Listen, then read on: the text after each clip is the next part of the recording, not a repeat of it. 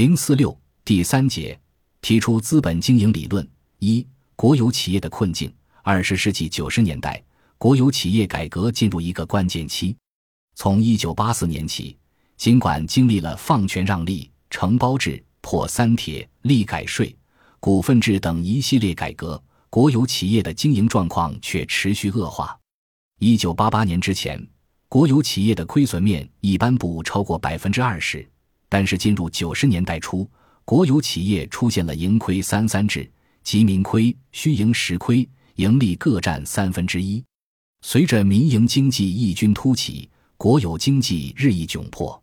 一九九五年，国有企业亏损户已达百分之四十，经济效益全局性下降，七百万人停工，二百万人下岗，三千万人成为富余职工，几乎到了难以为继的境地。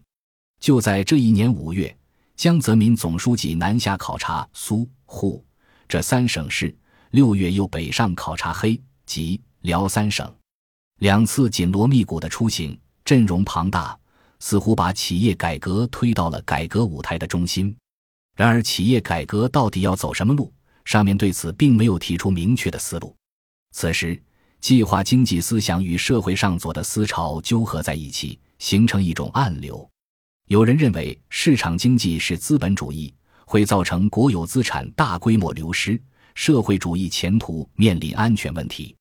经济界左的思想不像思想理论界那么露骨，但其影响力更大，破坏性更大。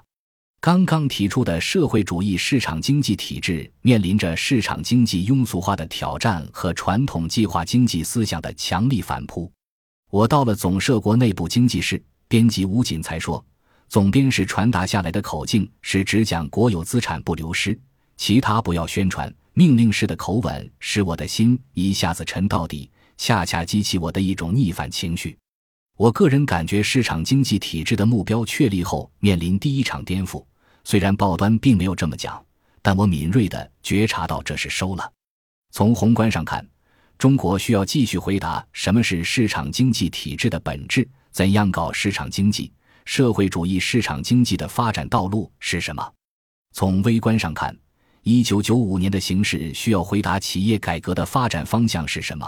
国有资产能不能流动？这是中国当时最大的实践问题。如果找到突破口，便风流云散；呈现在我们面前的将是一个晴朗的天。如果找不到突破口，阴云聚集，更多的乌云会翻滚而来。正在此时。胜利油田大明集团正遍寻调研高手，大明的人通过东营电视台的刘勇请我来调研。当时，胜利油田管理局对大明集团非常重视，在资源上提供支持，大明成为胜利油田的一面旗帜，在全国石油战线也有点影响。大明集团请我的目的是为上市树立品牌形象。当时对上市公司指标控制十分严格。一九九五年，山东省只有两个指标，意图上市的企业不下于一百家，竞争十分激烈。在全国石油系统还没有一家上市的情形下，大明集团被胜利油田推到了前台，具备了竞争优势。但在山东，名牌企业很多，关系也很多。这种情况下，大明集团上市遇到的竞争还是很激烈的，需要树立形象，形成优势。大明集团的前身是以胜利油田待业青年与富裕职工为主体组成的劳动服务公司。一九九三年改造为股份制企业后，仅仅经过两年时间，集团利税即达五千五百八十一万元，税后利润达四千一百一十一万元，分别相当于两年前的八点九倍和九点八倍。全员人均税后利润是两年前的十五倍，净资产增加十五倍。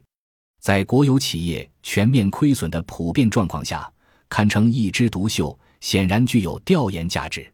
为摸清企业的情况，在大明集团的几十天里，我调查了十七个企业，走访了二百多人。企业领导班子的十一个人，我一个一个谈过去，每个人单独谈半天，就用了六天。听说有个叫董玲的落聘女工对领导有意见，我也不亮身份，找上门一聊就是半天。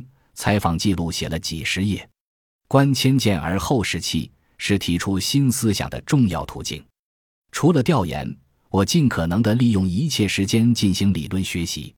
记名的一个重大经济理论的发现与提出，即李锦在大明集团提出资本经营理论一文，记录了我当时学习与研究的状态。五月三十一日晚，李锦在胜利油田大明集团调查，我与他住在一个房间。到夜间十二点，我便睡了，他仍在看书。快天亮了，我上卫生间推门一看，李锦正坐在马桶上捧着厚厚的《资本论》在学习。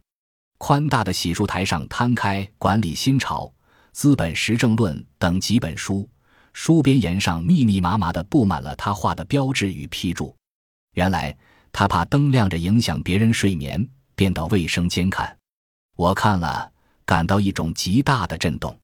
他说：“现在企业改革进入深层次，对马克思讲的资本价值要认真领会与研究，不仅要研究原著。”还要研究西方现代经济学新著，结合市场经济新实践，解决好企业发展中的难题。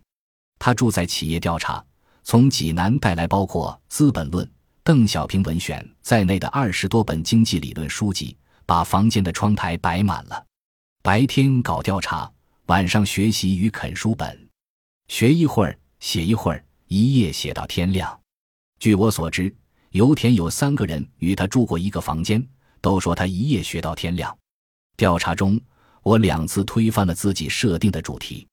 第一个主题是富于职工的奋起，反映国有企业的困境，这与传统的新华社口径相吻合。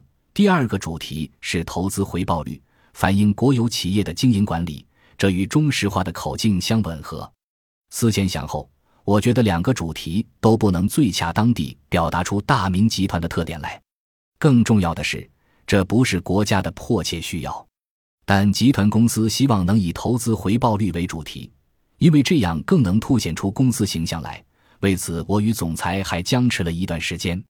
他请我吃饭，饭桌上说：“我们请您来是为我们说话的。”我含蓄地与他开玩笑：“我得先考虑国家，再考虑你们集团，最后也把我新闻需要考虑进去。你不着急，我们商量着来，最后是三者都满意。”我们来个先国家后集体再个人，他也笑了，说：“我们相信你，这算是沟通吧。”正当我为报道的主题踌躇难定时，大明集团一条花岗岩切割生产线给我带来了灵感。